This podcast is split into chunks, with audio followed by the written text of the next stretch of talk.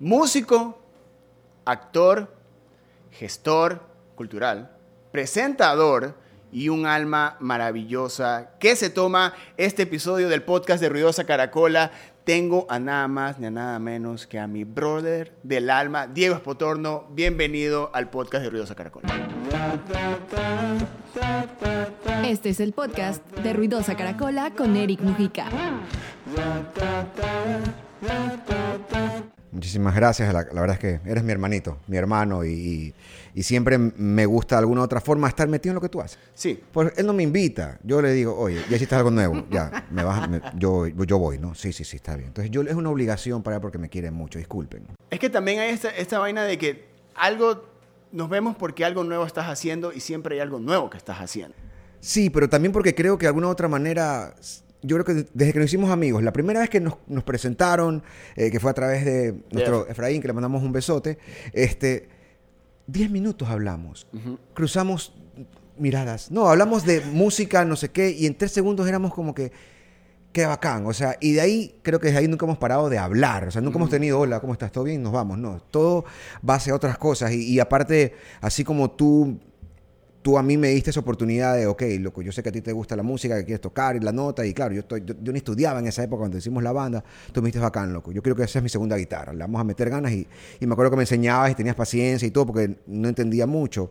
Y creo que de alguna manera también pasó después cuando tú después también querías hacer algo en televisión o más que nada, y creo que también serví de algo en ese camino, ¿no? Entonces yo creo que eso hace que, que tengamos muchas cosas en común y que tengamos una, una buena amistad. Claro, ese, esa- ese factor común de que como que eh, como músicos, como en su momento estuvimos en el mismo programa en televisión. O somos comunicadores, no eh, importa el, exacto, el medio. ahorita. escuchamos la misma música y, y hemos como que aprendido del, del escucha, oye, escucha esto, oye, ¿qué te parece esto? Y no solo con las bandas que nos gustan, sino también con la música que hemos hecho Claro, por su- independientemente. Por supuesto, que, que bien o mal eh, nos divertimos, la pasamos muy bien, creo que hicimos cosas interesantísimas, tuvimos el gusto de, de- de- de- también ahí, ahí tuve una oportunidad, aunque no compuse mucho ni nada, pero ciertas ideas, ciertos arreglos, ciertas palabritas por ahí, eh, porque la mayoría en sus 97% eran tuyas, venían de ahí.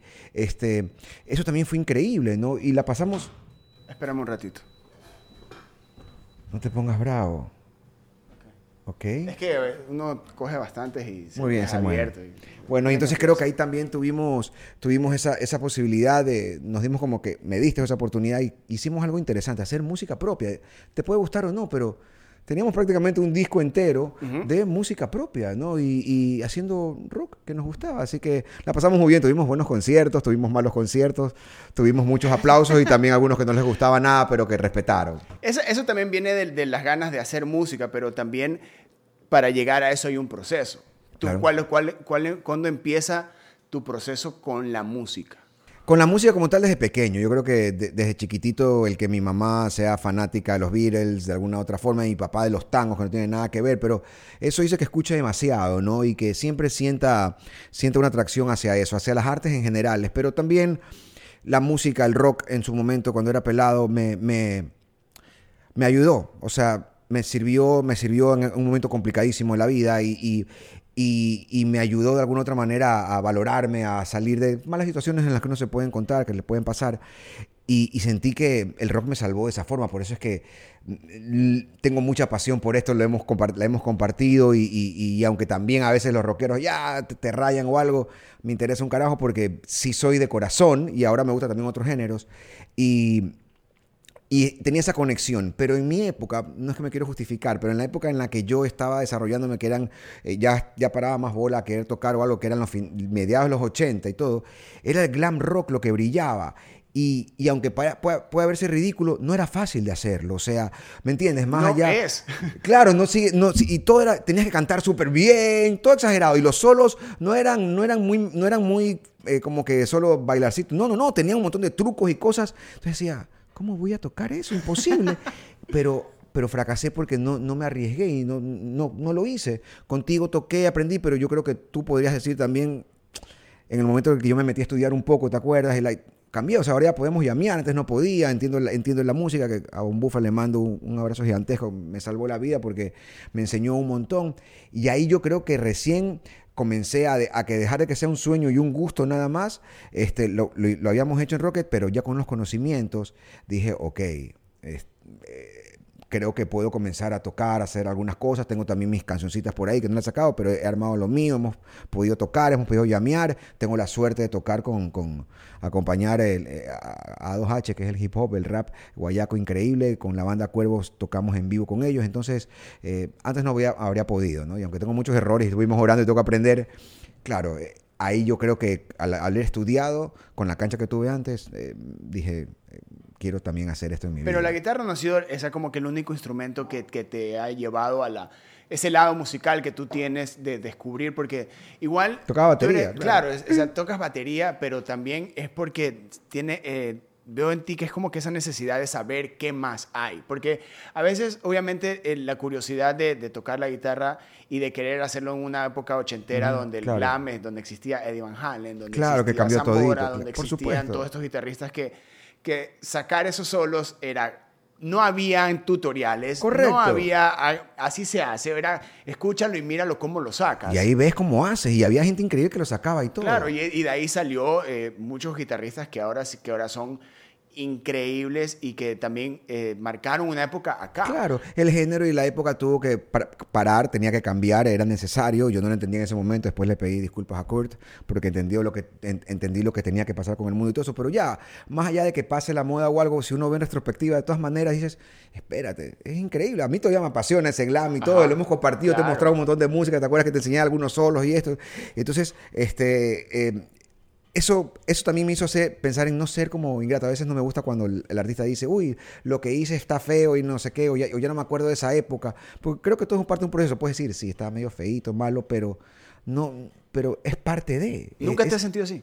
em, En general, no solo con la música. Sí, no, no, sí, sí, he tenido ese sentimiento, pero después, de- con el tiempo y con todos estos cambios en mi vida que tú también conoces desde hace algunos años, eh, me, me di cuenta que está mal, pues, o sea, por- O sea, no hoy por hoy no tienes una canción, un trabajo, un proceso el que, o un camello. No, que aprendí hecho- que no me arrepiento de nada, aunque me he equivocado y un montón de cosas, no me arrepiento de nada, me, me he divertido todo el tiempo. eh, eh, igual critican, así hagan las cosas, haciendo las cosas que creo que son más correctas, ah, cuando dando una opinión sobre temas que creo que son, que es obviamente bien aceptado, ¿no? ¿verdad?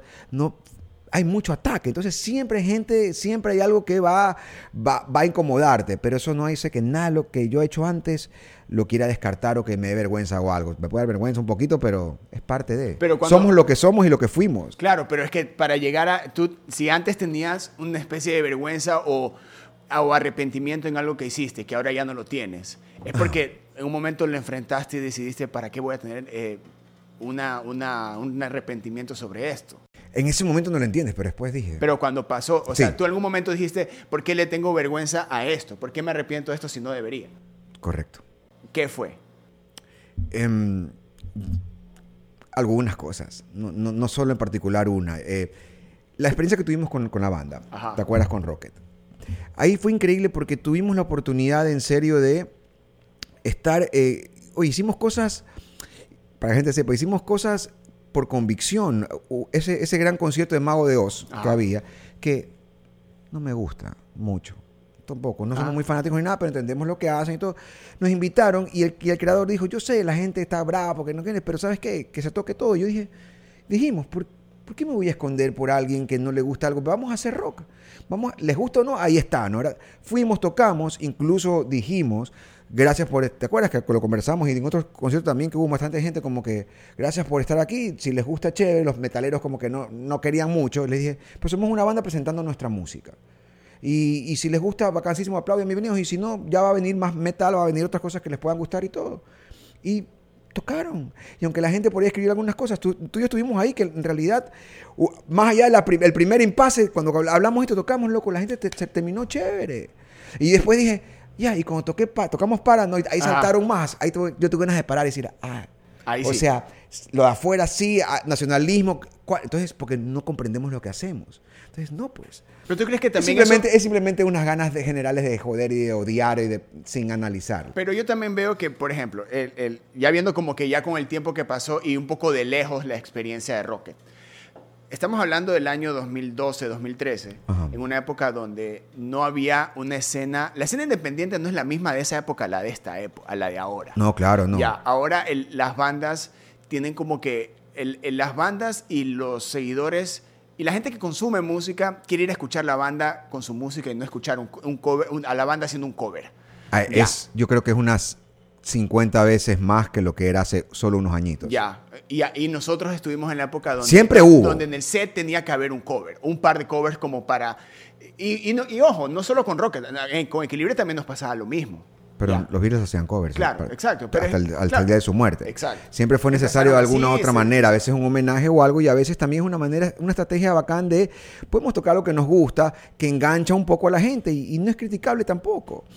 O sea, O sea, pero desde dentro como músico tú tocas un cover y dices, tú estás tocando un cover que termina siendo como una especie de homenaje a lo que a ti te gusta. Me divierto, O- pues. O un tributo al, al por qué tú estás con el instrumento. Claro, qué rico. Y, tambi- y también, y también, en- también entiendo que no todo el mundo está ahí, nos conoce o algo y tal vez no tienes apertura musical, pero tal vez si hay este, estas dos, tres cancioncitas por ahí, lo engancho y en vez de, en vez de relegarlo y, darle un idioma que no entiende, hago que, aunque no haya entendido lo nuestro, digo, oye, pero esa noche la pasamos bien, que sí que no, y había, abre un poco, todas las bandas hacen. Famosas o no famosas lo hacen. Porque, en- porque engancha. Llega un punto. Dave Grohl hace los Foo Fighters, pero él sabe que cuando hace un cover de Queen, hay una superación en general en el tema y todo, y los enganchas. Y el que no ha escuchado Foo Fighters, que fue por primera vez o algo, escuchó Queen y el mal lo hace. Entonces, ¿por qué, ¿por qué criticarlo de esa manera o analizarlo? Y, y sí, era parte que me da como que vergüenza. Sí lo conversamos, Ajá, como sí. que sí un poquito, pero después ya pasó. Porque vimos que todo era mucho más positivo. Yo creo que era divertido para nosotros y también enganchaba en la gente y bacán. Van unos, nos contrataban para un lugar, nos invitaban a tocar cinco o cuatro canciones y no conocen ninguna puede ser raro, no era mercado. Fuimos a lugares donde ni de chiste era para nosotros y fuimos igual y la gente la pasó bien y en otras no la pasamos nada bien. Nos gritaban que toquemos nada en la oreja, ¿te Claro. ajá. Salimos, salimos, Pero no por, tocábamos la de Maná, por acaso. salimos por los parlantes de, la discoteca porque el- Ah, no, no hubo sonido. sí, fue un desastre. Bueno, Claro. entonces, pero también tuvimos la oportunidad de tocar- con Verde 70. eh, eh, Dos shows, si no me equivoco. dos. En uno que y literal te tocamos con él. tocamos con ellos ahí. Este, fue increíble. Pero esas experiencias son las que, a- que tú analizaste como para decir, ya no tengo que arrepentirme o tener esta especie Lo de que sí- vergüenza sobre lo que hice Sí, no, para nada. musicalmente hablando. Porque Para también, nada. porque también hubo... Hay eh, cosas que me dan vergüenza. Obviamente, cu- cuando hicimos el playback en el cuarto de talento, sin conectarse, sin nada, sin amagar ni siquiera, vergüenza. Pero porque, lo- porque, porque en otra época era así, por si acaso. La- vas a ver un montón de bandas que van al canal y están tocando así, no tienen ni siquiera. Así era antes. Entonces, lo hicimos por eso. Claro, me da vergüenza que estúpido porque lo hicimos. No porque salimos ahí, porque lo hicimos así tan mal. Eso es todo. Pero, Pero no. es que en esa época era Me da risa. así. En esa época era así. Salir en televisión nacional como, como banda Ah. era un, ya era una proyección que tenías como artista. Ah, salí en televisión. Ah, salí en televisión nacional. que- que te la rompe. Ahora, ahora es como que ya no es. Ya a título personal, ya para mí es como que hacer giras eh, en medios tradicionales, para mí es como que. ¿Por qué o para qué? Y eso es como artista, ojo, el- mi percepción como artista. ¿Cómo, cómo- cómo- ¿Por qué? ¿Para qué? ¿Por qué hacer una gira? de promo- eh, promocional en medios Correcto. tradicionales, no la necesito. Y no porque, no por, no por una, no desde un punto de vista de, de- de- de egocéntrico o, o de que mi, mi- mi música no lo merezca, sino que hay un target muy definido. Que no te ve ahí. Claro, exacto. Es que Pero, pero eso en ahora, en esa época, Era eso. era como que esa, allá hay que ir. era eso. Era Eh, lo único que había. Y claro, por supuesto, pero y ahora cambió y, y en realidad lo que te permite hoy es que todo- todos los géneros o que todo artista o que cualquier cosa que tú quieras mostrar, sea lo que sea, tenga, una, tenga más oportunidad de salir, porque antes el único, can- el único camino para hacerlo era a través de un megacanal y quién llega ahí es bien difícil, ¿no? Ahora están las redes y si lo manejas muy bien, de alguna u otra manera vas a llegar a donde vas a llegar, porque no a todo el mundo le gusta todo. Por eso, por eso en todos los programas del mundo que son magazines de la mañana, por ejemplo, cuando ponían bandas y todo, hay bandas en Estados Unidos, hay, programas así en Estados Unidos que va desde el más pop al, al, al, al rap, a rock, a veces hay pesado, está todo, porque apuntan a buscar eso, ¿correcto? Aquí eso no se permite porque aquí solo es o es, o es comercial, o es pop, o es folclórico, o es salsa, pero no puede ser fuerte, no puede ser metal, no puede ser ese tipo, ese tipo de cosas, ¿no? Entonces, y ahora con las redes no lo necesitas, porque incluso si tú estás buscando y las, en las nuevas generaciones que están en todo, este- todo el tiempo en esto, solo ponen punk guayaco y van a encontrar un montón. Antes, ¿cómo lo hacían? Claro, no había el acceso. Entonces sí, cambia. Claro, no hay esa gran cosa y tal vez la televisión todavía tiene esa capacidad de llegar a, pero depende de qué género sea. Pero tú también, por ejemplo, eh, tú viviste esta transición personal en una época donde también el mundo estaba pasando por este- esta transición tradicional digital. Claro. Ya. Y ahora tú estás en un punto de, de artístico en el que retomaste la actuación, Ujú. pero estás en una banda de hip hop. Correcto. O sea, tocando hip hop. Tocando, sí, y, por y también creciendo como músico. Son. Eh, yo- si no, hubiese, si no, hubiese, no hubieses vivido la época de Rocket, no estuvieses acá. Pero también si no hubieses vivido esa, ese espacio de tiempo de tu vida, no estuvieses tomando la actuación como la estás tomando eh, en este punto. Por supuesto. ¿Tú cómo ves el, ese, ese, ese crecimiento personal y ese como que ese shutdown que, que tuviste durante estos años, estos tres Es- años, cuatro años? Es que fue fabuloso porque me ayudó a terminar de descubrirme un montón de cosas que ya necesitaba, a recambiar a, a, eh, ciertas cosas, a, a- a- a entender un montón de cosas más. Eh, eh, yo cambié mucho mi vida en, mu- en muchas cosas, la, la gran mayoría para bien. Eh, y, y siento que de alguna otra manera eh, me, dio, me dio una visión completamente distinta para encarar eh, la siguiente etapa de mi vida, ya pasando los 40. Eh, cuando yo me hice activista canábico, comenzó a cambiar mi, mi, cerebro, mi percepción de todo, me dio salud, me dio un montón de cosas más, me dio esa valentía para estudiar música, porque cuando Von Buffel me dice, oye Diego, ¿quieres tomar clases? Yo estaba high, estaba, y dije, y mi cerebro me dice, dile la verdad, di- dile con vergüenza que te encanta pero no sabes tocar, que no sabes las notas, no sabes qué. Y yo dije, maestro, es que yo no sé nada. Y me dice, si supieras te pediría yo clases. Yo sé que no sabes, por eso te quiero dar las clases, pero sé que te gusta y le metes ganas y eso es suficiente. Y me cambió la vida. Tal vez en otro momento, completamente en mi vida, ese otro Diego hubiera dicho, no, no, todo bien, tranquilo, que voy a meterme, nunca voy a poder. Entonces, y así en un montón de cosas más. Y, entendí que quería encauzarme en, algunas cosas. Yo siempre amé los animales, siempre desde pequeño.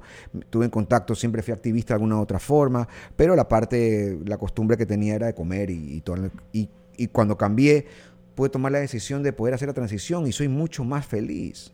Me hace más feliz ser, no ser parte de algo con lo que yo no estoy de acuerdo que el placer de, que me daba eso, lo otro, ¿no? Entonces, eh, to- todo me sirvió para, de alguna otra manera, no mejorar, porque tampoco estaba mal antes en todo, pero para cambiar ciertas cosas, entender más, ser más empático con el mundo, entender...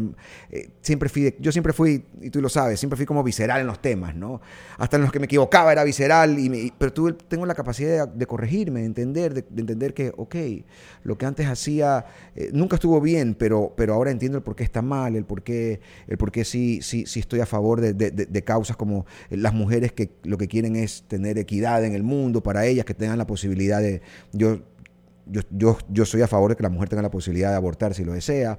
Eh, eh, entonces todas esas cosas eh, se fueron encauzando en mí y siento, siento una gran libertad. Siento que es la etapa que más me gusta de mi vida, pero no es solo gracias a la transición que hice, es gracias a todo lo anterior que hice, que me sirvió de prueba y error, de, de haberme fallado, equivocado, no sé qué, no sé cuánto, y tener la capacidad de poderlo cambiar. Entonces, es todo una palma. No quiero poner así científico, Ajá. pero el presente está ligado al pasado y todo tiene que ver, o sea, es una sola consecuencia. Pero hay una parte, eh, la parte también en la que, en la que haces cosas que te gustan, que es por ese, llenar ese- esa, esa acabó. satisfacción personal. Se ha acabado. Se acaba. Un momentito.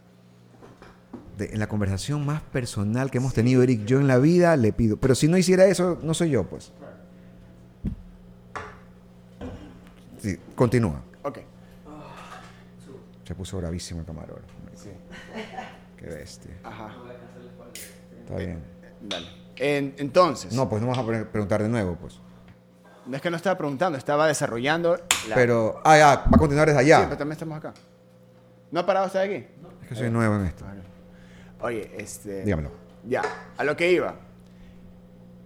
Vives ahorita... Por si acaso, esta es la conversación más filosófica de la historia de la vida que he tenido con. Eric Mujica. Ajá. Y hemos hablado de, de todo en la vida.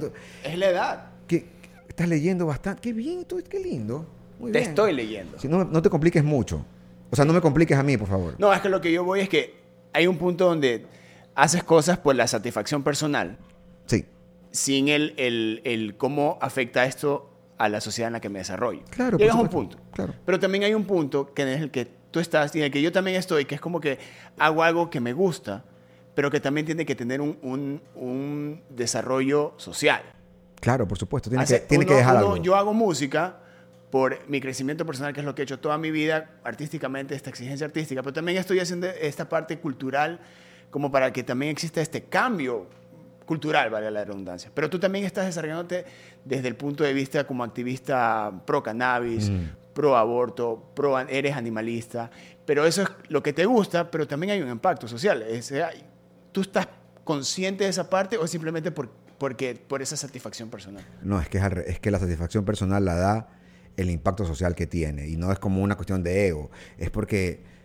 Porque Pero llegar a ese punto no es mejor, fácil. quiero vivir una mejor sociedad. Ya, pero, para ese que punto, todos mejor. pero en ese punto no Hasta estabas hace unos 10 años.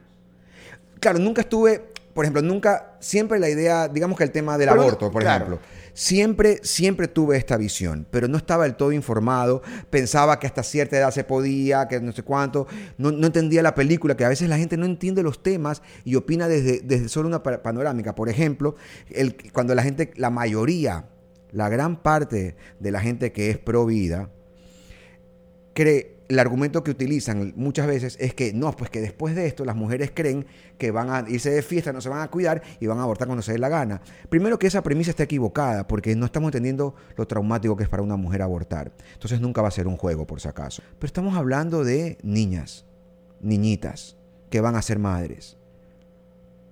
O sea, no me quiero poner denso, pero la Ajá. temática es esa, van a ser madres y entonces estás en contra de eso. Aparte estás en contra de que las parejas homosexuales se casen y peor que, den- que lo peor que adopten. Entonces eres pro vida, ¿verdad? ¿No? En este sentido, pero también esto acá. ¿Y, y por qué no quieres que la pareja homosexual adopte? Porque se va a dañar el niño. Solo veamos las estadísticas, los números, por favor. La, la- el gran, la gran parte de, de chicos abusados son por su, pa- su padre o por, por su fa- familia heterosexual. El porcentaje de, de parejas homosexuales que lo hace es mínimo. No, existe. O sea, es muy, los números son abismales. Pero aparte, las parejas homosexuales, como vienen de, de discriminación, vienen del rechazo y todo, son las que no siempre agarran a un bebito, del, ¿me entiendes? Sino que agarran a los chicos que van creciendo, que se quedan en un sistema terrible. Entonces, ay, que den adopción. El sistema de adopción es terrible, no funciona del todo. Y van creciendo de una manera. Entonces, las parejas homosexuales hacen. Entonces, cuando no analizas la temática y solo dices que soy, que estás en contra de esto y que se casen y todo, no estás entendiendo la problemática, le estás diciendo a un montón de niñitos que, se- que- que es complicado, que no van a poder tener un, un hogar porque la creencia de esta persona le parece que está mal, pero los números no dicen eso, dicen todo lo contrario, ¿ya? Entonces, cuando genero ese impacto, aunque me insultan, aunque no lo entiendan, aquí no es una cuestión de gustos, esta es la problemática real. Claro, pero ahí es donde tú, una cosa es que tú dices, Y me da satisfacción usar el poder que tengo de conocimiento, de, de- de querido, de seguidos y todo, para lanzar ciertas cosas. Salga bien o salga mal eh, lo que la gente piense, sé que es la postura correcta en ese caso determinado o... ya, es que ella, el ahí, ella ahí la diferencia en que tú sepas y tú dices soy pro tal cosa o tal movimiento, a que ser el activista. Porque Claro. una cosa tú puedes coger Twitter y decir yo Sí. soy pro tal cosa y Correcto. yo creo esto. Se, send, se envió el tweet. Pero otra cosa es participar y ser activo. Así es. Ya, En- que en- por tú podrías, por ejemplo, yo me acuerdo, hace, estamos hablando de hace unos 10 años, tú podías coger, tú cogías Twitter y lanzabas tu comentario. Correcto. Y ahí se quedaba el celular listo. Ahora lanzas el tweet y eres activista de, de lo que estás Es diciendo. que estás involucrado, Participas estás tomando de lo que acción. estás diciendo. Take action, Claro. dice la frase en todas partes. Estás tomando acción en ese tema. Hay muchas maneras de ser parte de eso. Claro, pero es que esa, esa- esa es la parte a la que, a la que yo voy, en el que estas, estos, estos movimientos que tú logras, Mm. desde tu punto de, de ser conocido, tener, ser famoso, tener esta, esta carrera ya de años, donde solo se pasó de ser un tweet a ser un activista, esa, esa transformación y ese cambio ahorita también entra en tu satisfacción personal por lo que estás logrando o es simplemente el deber de lograr algo. No, no, no, pues no lo hago porque me da satisfacción. El- ¿Me entiendes? El Sí. hacerlo da satisfacción, pero el motivo, lo que, me, lo que me motiva a hacerlo es porque es lo correcto, me parece bien, está, me apasiona, así tanto como la música o hablar de, de- de- de la banda o lo que sea.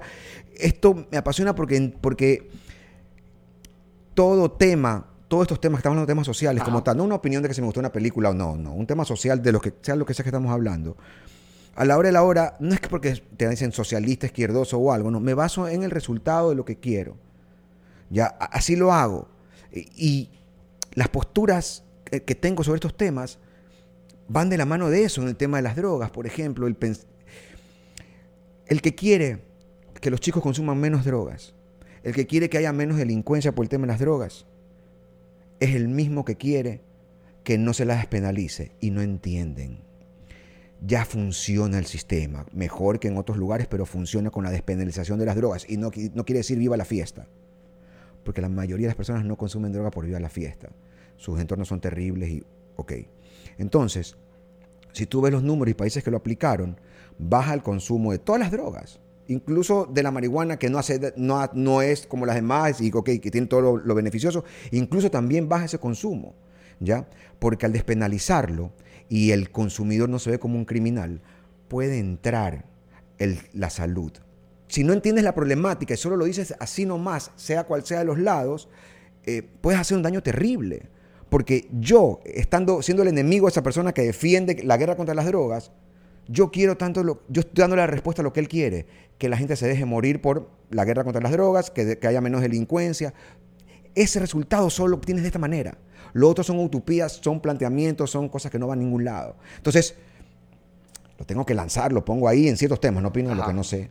Y, y me da satisfacción saber que, que estoy generando algo chévere. No solo un comentario de fútbol, una cosa eh, fatua o chévere o divertida, sino es algo completamente que puede transformar la vida de un montón de personas. Claro, salir de, de- de esa cárcel ideológica que también eh, sucede, pero también ahorita hablando desde el punto de vista cultural del que también te, te has desarrollado. Es que es el error, años. rapidito, el error es ahí. La ideología puede ser, pero la ideología no se puede imponer a una, a una necesidad o, o a un resultado. Entonces yo, yo, Diego, soy de centro izquierda, por ejemplo, en ciertas cosas. Soy, tengo ese tipo de ideología y todo. Pero, pero puedo entender, ¿verdad? Si un plan de acá está funcionando bajo esos términos y está perfecto. Dejo a un lado la ideología porque a la hora de la hora es filosofía. Ajá, por eso, tío, es que es como que se boni- encarcela, se la, se, la, se la pone en una burbuja y es eso o es eso. Ya. Pero sabemos que esa- esas pequeñas burbujas que estamos afuera, que sabemos que es Si nos simplemente unimos. nomás. Claro. Pero es que, y ahí también viene la parte del. del, del- se cree que, que se está en contra de algo. Cuando es queremos estar pro. Somos pro algo más, en con- más que en contra de algo. Mira, y es lo que pasa yo con te la hago un parte reto. cultural. Yo les voy a hacer un reto a toditos. Todos estos temas sociales, todos estos temas sociales, o los tres que hablamos ahorita, las drogas, el aborto y eh, hablamos de dos nomás, las drogas y el aborto, ¿no?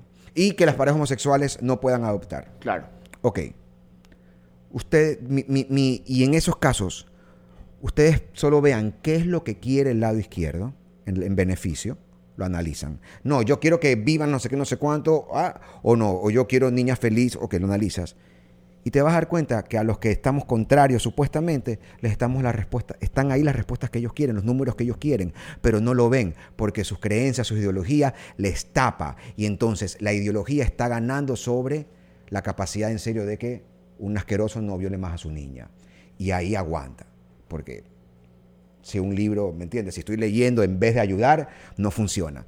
Y, y ahí, ¿me entiendes? Y eso es lo importante. Entonces, a- invito a los enemigos a los enemigos, los que están de un lado del otro, solo hagan ese análisis. Y van a ver que la respuesta está sobre este lado en estos temas.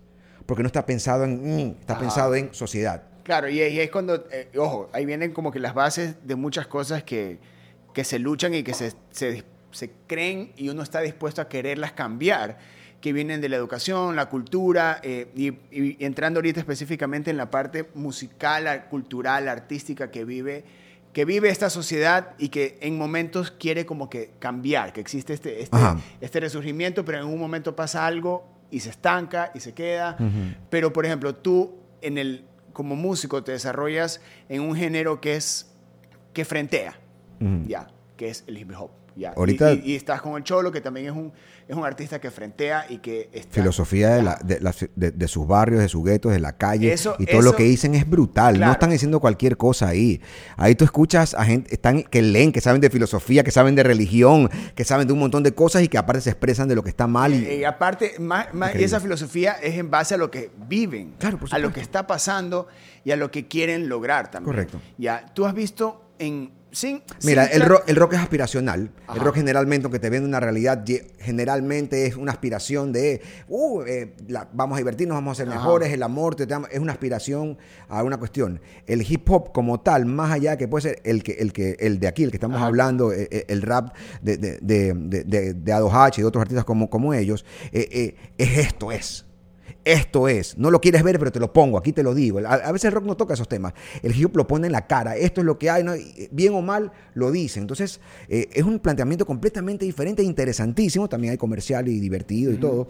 Pero, pero em, tiene, un, tiene mucha actitud de rock a la hora de la hora. Entonces, no es un mundo diferente, ¿no? Y cuando tú tocas eso, y cuando tú tocas eso y escuchas las canciones y tocas estas canciones, también para ti es como que más allá del, del instrumento y de, y de transmitir, es como que tú también lo, usas esto como para saber qué está pasando.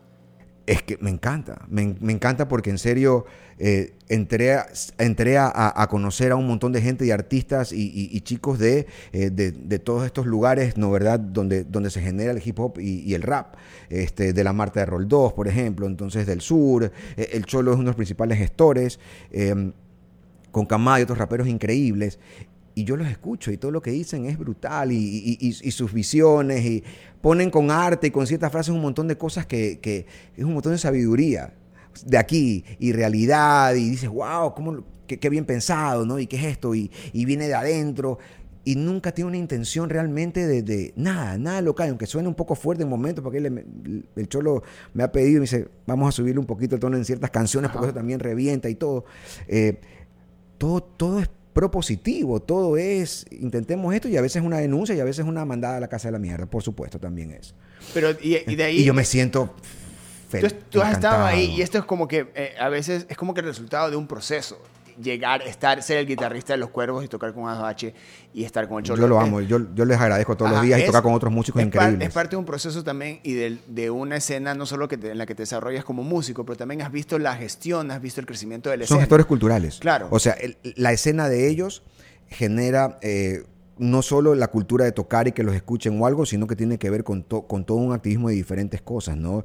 Eh, eh, eh, activan la zona con grafiteros, con, con- diferentes tipos de artistas, y, lo que hacen es, más allá de fumar marihuana, que ya para los que lo hacemos y todo, no tiene nada de malo y pasó eso, todo, todo es realmente... todo es una cuestión cultural maravillosa. O sea, eso también es, pero lo que quiero decir, eso es lo que podrían de alguna u otra manera alguien criticar.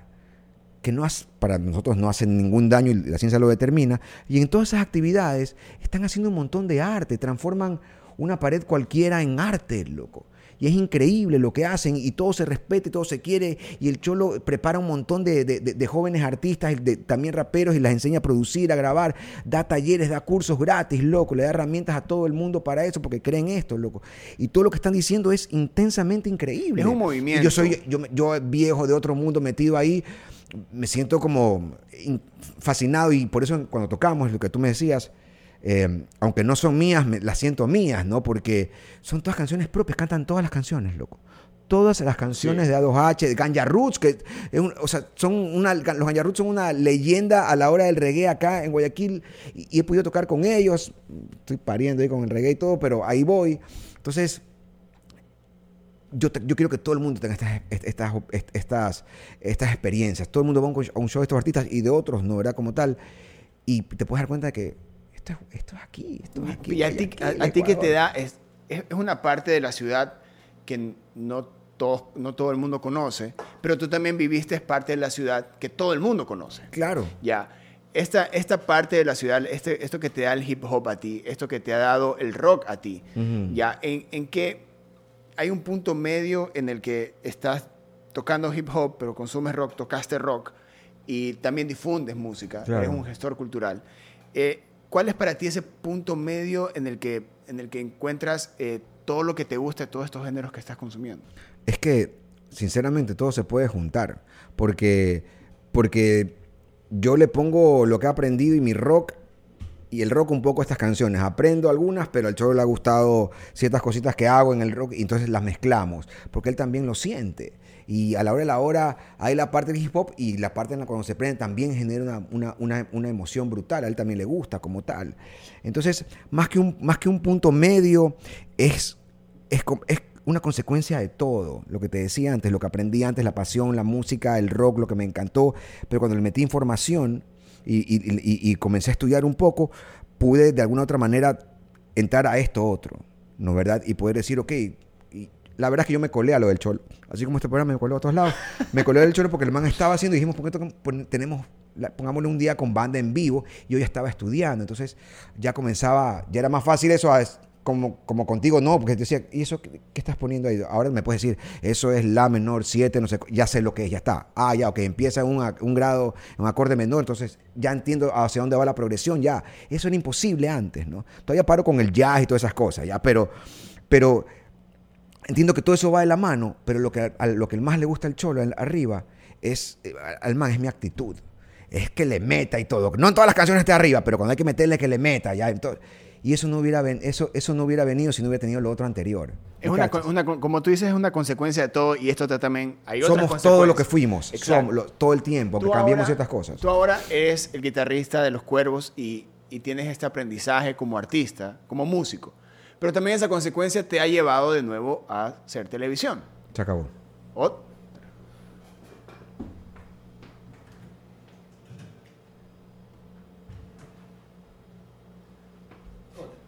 Te agradece. ¿Tú? También. Robbie. No apuntamos bien, muy bien. Dígamelo. Bueno, y, esta consecuencia también te llevó de nuevo a hacer televisión, a estar en, una serie, a volver a actuar. Esa es estar en esta parte de la ciudad, que demuestra un poco más de calle, que demuestra más realidad, que demuestra más parte, este lado más cultural que tiene la ciudad, y ahora estás haciendo de nuevo televisión. ¿Cómo, ¿Cómo estás viviendo tú esa parte de volví a algo que, que estuve haciendo, de que en algún momento estuve en contra? Ahora, ahora, ¿cómo eh, es, tu, la mentalidad que tienes como, como, este ser humano ahora te dijo, ¿sabes qué? Hagámoslo, ¿por qué no? Es que mira, tiene que ver con todo lo que hablamos antes. Porque tal vez yo no entendí o yo, yo dije, ok, yo quiero hacer diferentes cosas en televisión como tal, que tengan un mensaje final, ¿verdad? Y no lo conseguí en ese momento. Y ahí me puedo, ya no lo conseguí, ya está, yo intenté y yo conseguí, perfecto, pero ¿qué tal si se da la oportunidad de, en, ese, de en un espacio como ese poder dejar o, o, o, civilizar algún tipo de causa? Si no lo hago, porque no, no quiero, no sé cuánto, es mi ego ganándole a la, a la posibilidad de dejar utilizar la plataforma para eso. Hay que aprovechar el escenario, hay que aprovecharlo, ¿me entiendes? Y por supuesto, seamos sinceros, tuvimos una vida terrible toditos todo el tiempo anterior, todo este año que pasó, y mi corazón con todas las personas que, que la pasaron muy mal en estos tiempos y perdieron a alguien con el, tipo, con el COVID y todo, pero también había que trabajar. Y se me juntan las dos cosas, porque me invitan a hacer algo que es actuar, que siempre me apasionó y me gustó, y que lo puedo hacer dejando de alguna otra manera eh, eh, aportando. Y esta serie tiene sus elementos, es entretenimiento, es todo lo que tú quieras, pero tiene estos elementos que primero que las mujeres son protagonistas, que plantea diferentes problemáticas eh, sociales sobre el tema de las mujeres como tal, sea cual sea el lado en el que estés, las plantea. Y en mi caso personal me hizo poder hacer de un personaje que es machista, ¿no? Que es un machista, no el machista que yo digo fácil de repudiar, el, que golpea, eso es fácil de repudiar. El mismo machista ve a otro hacer eso y también lo hace, el mismo abusador, ¿no? Es repudiable, lógico, es fácil odiar eso. Pero, pero el otro, el que no se termina de entender, el que, el que creció así, de que ya pues te quedas en la casa y no sé cuánto, el que, el que, el que, el que ya te quedas ahí, yo voy con mis amigos y, que eventualmente si algún día se entera que tienes a otra, ya, pues ya sabes, o sea, ese que está pésimo por si acaso, pero que, que es más Entonces dije, ya puedo hacer esto. Trabajar, actuar, obviamente recuperar, trabajar como todo el mundo que necesita eh, poder tener plata y, vivir, pero haciendo lo que me gusta. Porque rechacé durante todo este tiempo, rechacé muchas cosas que no quería porque no creía, no es que estaba mal, pero no quería aportar a eso. Y se dio. Entonces, no ha sido complicado y, no me ha hecho daño porque estoy haciendo lo que, lo que hablamos antes. Estoy utilizando esto también para dejar algo importante. Si no lo hago, porque, ay, lo que dirán o lo que sea, si no lo hago, mi ego está haciendo, lo estoy poniendo por encima a Diego de algo bien interesante que es tal vez tratar, ir cambiando ciertos comportamientos machistas y cosas que, que todos tenemos que ir cambiando. Yo, yo he ido cambiando, nunca he maltratado, golpeado, ese tipo de cosas, para nada, pero tampoco he sido abusador ni nada, pero en algún momento tal vez hice un chiste, dije algo inapropiado, ¿me entiendes? Que era más natural y me voy corrigiendo sobre esos temas. Entonces, eh, de alguna otra forma, para resumir la pregunta, Ajá, claro. porque creo que seguimos en la pregunta, este, eh, no, no volvería y no voy a hacer nunca más en mi vida nada que no sienta o, nada, o algo que yo sienta que lo que está dejando no, no va conmigo. Positivo o no. No pongámonos que es bueno o malo, no. No va conmigo, no, no me representa, por ejemplo. ¿no? Entonces, no lo haría. Igual tú también eres una persona que, sin necesidad de la cultura de la cancelación que estamos viviendo ahora, tú vivías eso. Tú ya lo estabas viviendo desde hace algún tiempo y cancelabas muchas cosas durante, Sí. durante un tiempo que también hubo muchísimas reacciones en contra Claro. en su momento. Pero hay cosas que, en serio, y esto lo digo muy en serio, durante, desde que yo te conozco, yo he dicho, en algún momento este man termina teniendo la razón. Y siempre ha sido así, es real, es real. Yo siempre, siempre que tú me has dicho alguna cosa, ya sea desde un consejo hasta una mandada a la mierda, lo que sea, digo, este, el problema es que tengo que terminar haciendo caso porque termina teniendo la razón. No es por una cuestión de, de- de que eh, te estoy elevando o algo así, pero al final del día, eh, las cosas que tú diste un, un stop en tu vida, pero para que también sea un ejemplo, hoy por hoy, las, es, hasta yo he dicho, ¿sabes qué? Es verdad, ya es hora. Ya, y ha sido... Pues ¿sabes por qué es? Porque todas estas cosas que- de las que estás hablando, como, como, como lo que acabo de decir, todos los, de los temas que tal vez no sabías de él, las parejas y que adoptan todo eso, ¿es lógico o no la respuesta? Sí, pues que voy a dejar que se casen para que los niños puedan tener más adopción. Entonces no te estoy queriendo convencer de algo. Si, no, si esta respuesta a ti no te convence, es porque no tenemos esa cuestión y no te interesa que los niños tengan esas casas.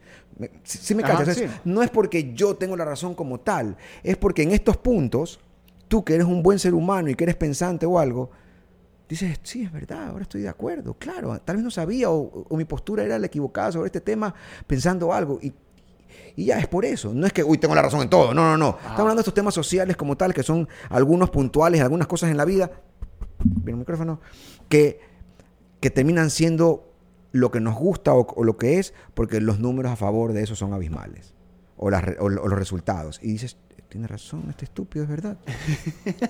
La ideología nunca vas a tener con qué compararlo, o, lo que tú piensas, o lo que tú crees, porque sí, que sí, sin ninguna base.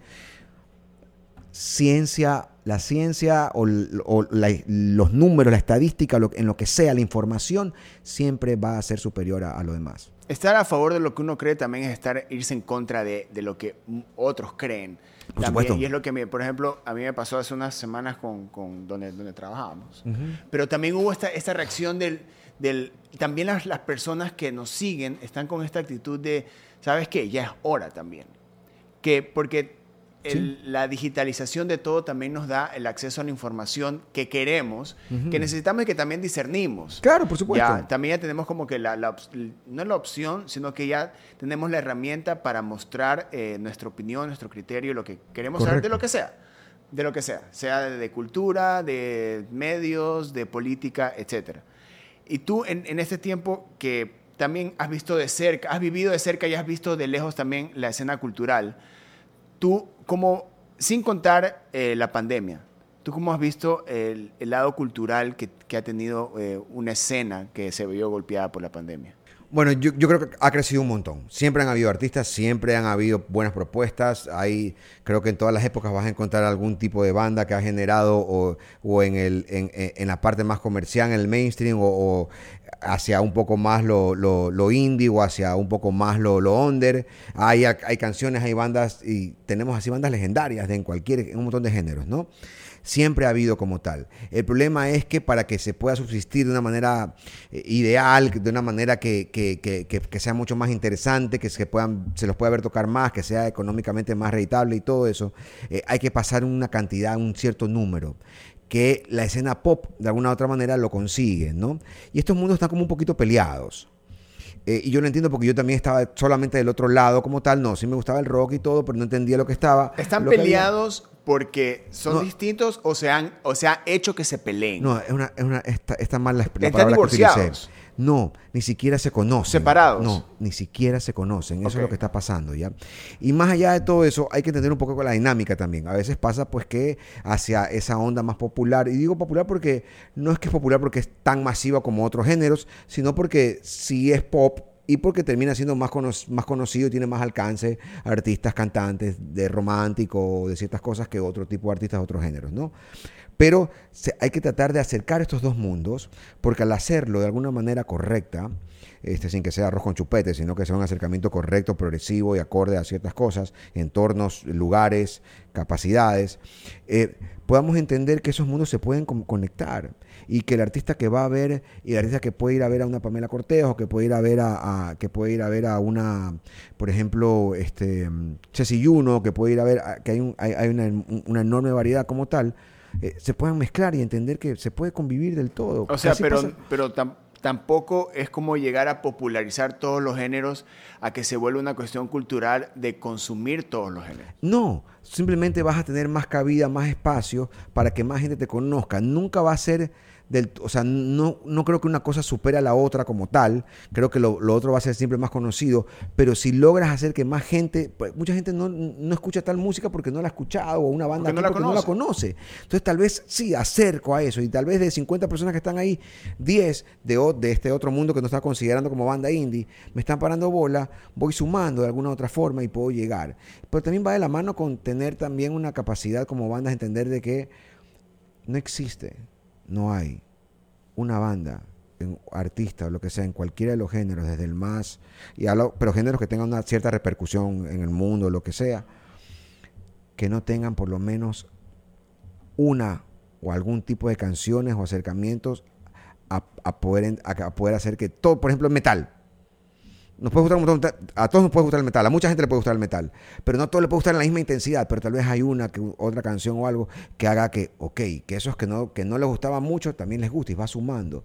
Y comienzas a tu propio arte poderlo am- ampliar como tal. Entonces tiene que ver la canción, tiene que ver la apertura, tiene que ver todo este tipo de cosas, pues tiene que ver la infraestructura como tal para que pueda ir mezclando los dos mundos sin querer ser pop comercial, sin venderse ni nada, sino es por una cuestión demográfica que necesitamos que, que- que más adeptos se puedan conocer. Y las redes sociales ayudan un poco en eso. A ver, entonces el artista hace su trabajo, compone, produce, se mete a un estudio, logra su parte artística. No tiene el... el Pero no necesariamente grabar es una parte artística, tal vez tienes la canción completamente desarrollada. Claro, me refiero a lograr la parte artística. Lograr la parte... El, el- el- músico se encarga de lograr su parte. Ah, correcto. Ya. En, en su totalidad. Entendido.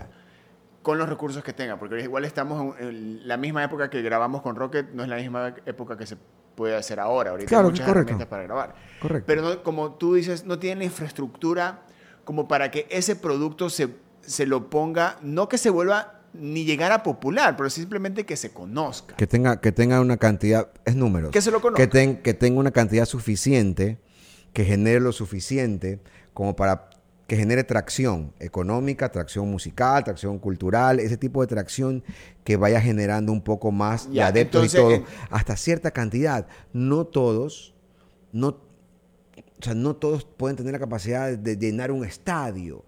Pero puede variar mucho, tal vez sí, ¿no? Pero lo que quiero decir es por los géneros, los lugares, los perfecto. Pero sí puedo tal vez, o de llenarlo 10 veces como otros artistas, pero tal vez sí puedo llegar a llenarlo una vez, eventualmente, y buscar la manera.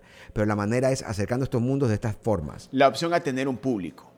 más grande. Claro. Porque to- to- no hay todos los artistas tienen cierto público, ¿no? Los que, los que tienen cierta, cierto arranque o conocimiento de la gente. Claro, pero es que de, de- de la canción a tener la exposición, este, este, este lapso, este camino es el artista, la canción, la infraestructura, la industria. Son muchas cosas. Por eso, por ¿En eso qué momento falla y para como para que no tengamos estas opciones donde tú- no podamos ver en un mismo escenario o en un mismo medio a, a artistas de la escena independiente, de la escena del mainstream? Se, está- se está logrando un poco más. Uno, uno sí ve ahora en ciertos festivales que mezclan un poco más, lo cual es, ese es el camino en, ese, en esa parte. Pero es más grande la problemática como tal. Sigue siendo en el tema de eh, la cantidad de personas que somos, digo demografía, la cantidad de personas que somos en este país, que estamos aquí, que varían los gustos un poco por los sectores, por las ciudades como tal. Tienes que, hay que tener todos esos números. Entonces, dependiendo del nicho al que pertenezcas como tal, por más que puedas crecer a otro tipo de nichos, eh, todos son números. Y esa cantidad determinante es lo que te va a permitir, ok, si, te- si esos números van aumentando y tengo más exposición, más allá, no solo, no solo lugares, tengo más exposición en, en estas cosas que pueden ir pegando. No vas a pegar arroz con chupete, no va a funcionar. Alguien que le gusta el death metal, eh, tal vez no vas a llegar a que, a que logre que le encante, ¿me entiendes? Los boy bands. O sea, tal vez muy... No, pero cuando se puede un poco, hace que se conozca un poco más. Los, hay géneros que ahorita son extremadamente conocidos en el planeta y antes eran súper under prohibidos, casi la mayoría. Entonces, eh, si uno eh, de alguna u otra manera trata de mejorar estos elementos, trata de entender estos números y trabajar a favor de esto, podamos generar más y eventualmente puedas vivir realmente bien de tocar y todo, porque hay artistas que hacen giras internas, artistas indie y todo. Lucho Rea toca en todo el país. ¿Eso es crear Tiene industria, eso es crear industria o, la- o, o hacerla que la industria lo- que Él ya está- capaz ya existe fluya? no, él está dando la herramienta que es el nexo, que es la música, que es su propia, propia música, uno de los mejores shows que hay, un man que yo admiro y quiero muchísimo, puedo, puedo discrepar con él, con él en algún que otro término, pero, pero en general me parece brutal. Vive su música, pregúntale cuántas canciones tiene y todo. Claro, pero lo que tenemos que llegar es que tenga, y no digo que no tenga el lugar que se merece, tenga el reconocimiento que se merece, porque en realidad es, es un man brutal y así un montón más. O sea, eh, no, me invento, todos Charlie, aquí amamos a Charlie y es brutal y todo, perfecto, pero tenemos también a Napo y tenemos estos artistas como tal que tienen que llegar de alguna u otra manera a tener, ya, ya está el talento, está todo, eh, lo lograron consagrados como tal, pero no alcanza, el, el camino está como que medio partido y, y hablo, la cantidad de gente o las plataformas o lo que sea que hay, no termina de alcanzar como para que haya una cantidad suficiente como para que sea aún mejor, porque sé que, sé que la pasa bien y lo hace bien, pero merecen mucho más, todos merecen mucho más, sino que los, ¿me entiendes? Falta esa O sea, llegamos, llegamos a una parte donde, la, donde ya se pone la pared, donde es, "Ah, hasta aquí se pudo llegar, ¿cómo, hago, ¿cómo logro que esto se expanda o se vaya a otros públicos? O capaz que que, en otro lado... El secreto está es un poco el- este, el- pero El, que- crecimiento de ese público. Hay que entender que no depende solamente de todos estos factores, sino de la cantidad de personas que somos y el tipo de personas en los sectores que somos como tal. Y la gran parte, por ejemplo, de la costa, o la gran parte de esta zona como tal, estos, estos, términos, estas, estos tipos, por ejemplo, de géneros que van más a solo bossa o algo, tal vez son menos aceptados, en la sierra son más aceptados. O sea, todo es una cuestión que es un poquito complicada de terminar de hilar a la- hacia la fuerza eh, el, el rock argentino, el rock mexicano, las- ese tipo, de, claro, son más gente, tienen otro tipo de factores. Eh, Argentina creció mucho su individualismo musical, lastimosamente, ventajosamente para la música, pero lastimosamente para los derechos humanos y todo, a través de las dictaduras, a, tra- a- a través de no, no poder ingresar música a algo, se desarrolló algo. No digo que ese es el único camino, eso le pasó a ellos, por si acaso, ¿no? Correcto. Y eh, eh, a nosotros nos falta esa parte, porque más allá de JJ y todo lo que genera él y que es fabuloso y el Señor de América, que llenaba a donde iba antes de que exista las giras, lo Ajá. que sea, Sin Eh, plataformas creo que tenía más reproducciones que todos juntos. Correcto, ni siquiera él, ni siquiera su memoria, ni siquiera sus cosas, aquí mismo están en el nivel que deberían estar. Todas las calles deberían llamarse JJ, loco, de alguna manera, Claro. en, ese, en ese género, en ese término, en ese barrio. Pero han pasado más de Ese 60 nivel. años que no tenemos ese referente. Tenemos, te- ojo, no es que no lo tenemos, no lo tenemos a ese nivel, pero ojo, te- obvio, tenemos, o- tenemos a- al viejo Napo, tenemos varios Pero artistas que lo pero- pero ese referente local que se lo defiende, que se lo menciona y, y es como que nuestro referente. Claro, nos falta, ese- han pasado ese- ese nacio- 60 nos, falta, años. nos falta esa parte nacionalista de eso, que sí tienen los otros. Que, que no es que nos falta, no es que no la tenemos, pero no la utilizamos en, esta, en, este, te- en estos temas. La utilizamos en el fútbol, la utilizamos en unas cosas, ¿no? Algo, pero en esta parte de acá, salvo ciertos casos como Julio Jaramillo o lo que sea, en general no terminamos de entender y gana otro tipo de cosas. Pero eso es por la, la falta de, de- de exposición de, de este mm, precedente o de este personaje o de este No, artista que a uno... eh, Yo pero- creo, que, creo que es por los gustos de la gran parte de lo que nos compone como país. Hay que analizar los grandes números. No somos, no somos más eh, los que tal vez, eh, no al número, mm, que te gusta el rock, el lindo. Entonces el próximo cantidad- referente tiene que ser lo, como lo, o sea, musicalmente hablando lo que hacía Julio Jaramillo.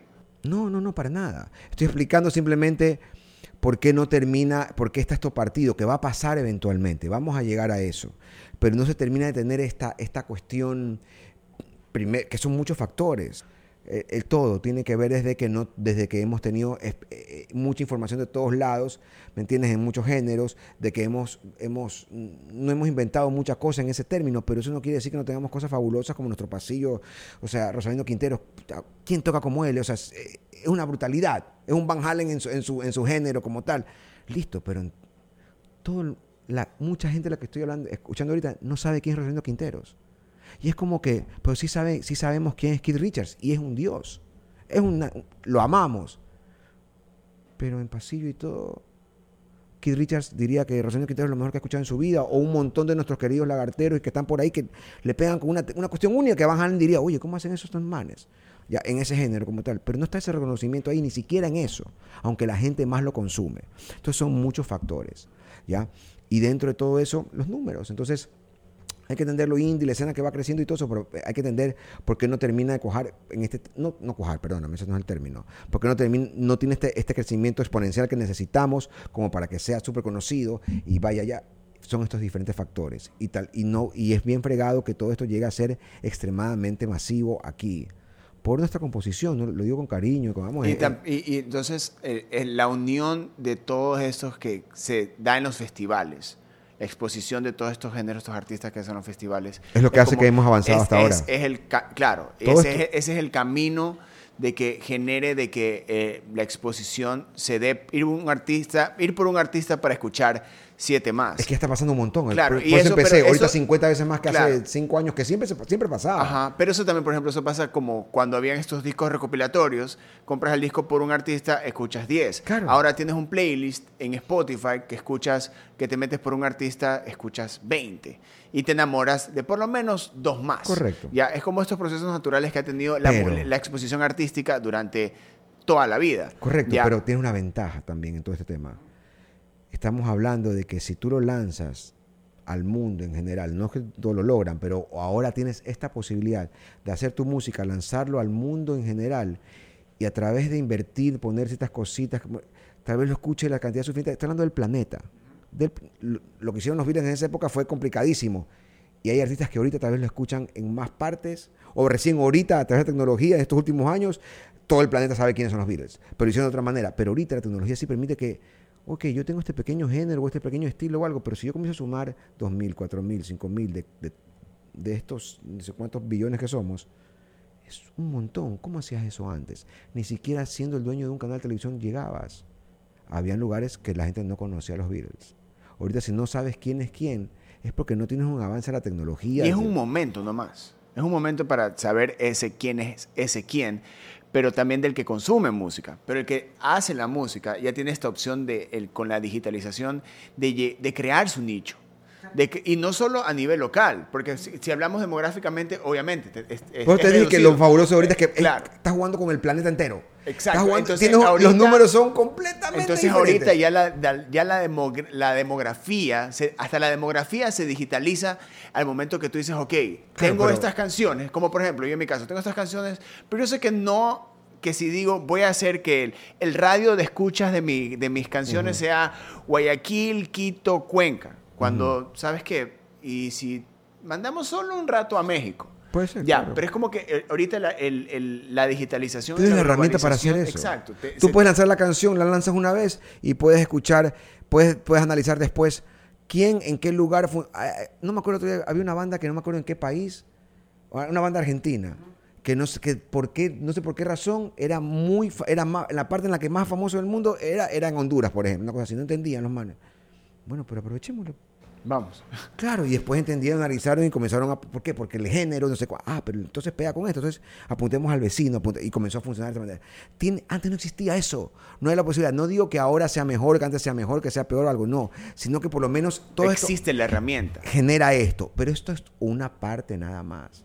Hay esta posibilidad, pero tienes que entender, tú quieres tocar aquí en un lugar mega masivo.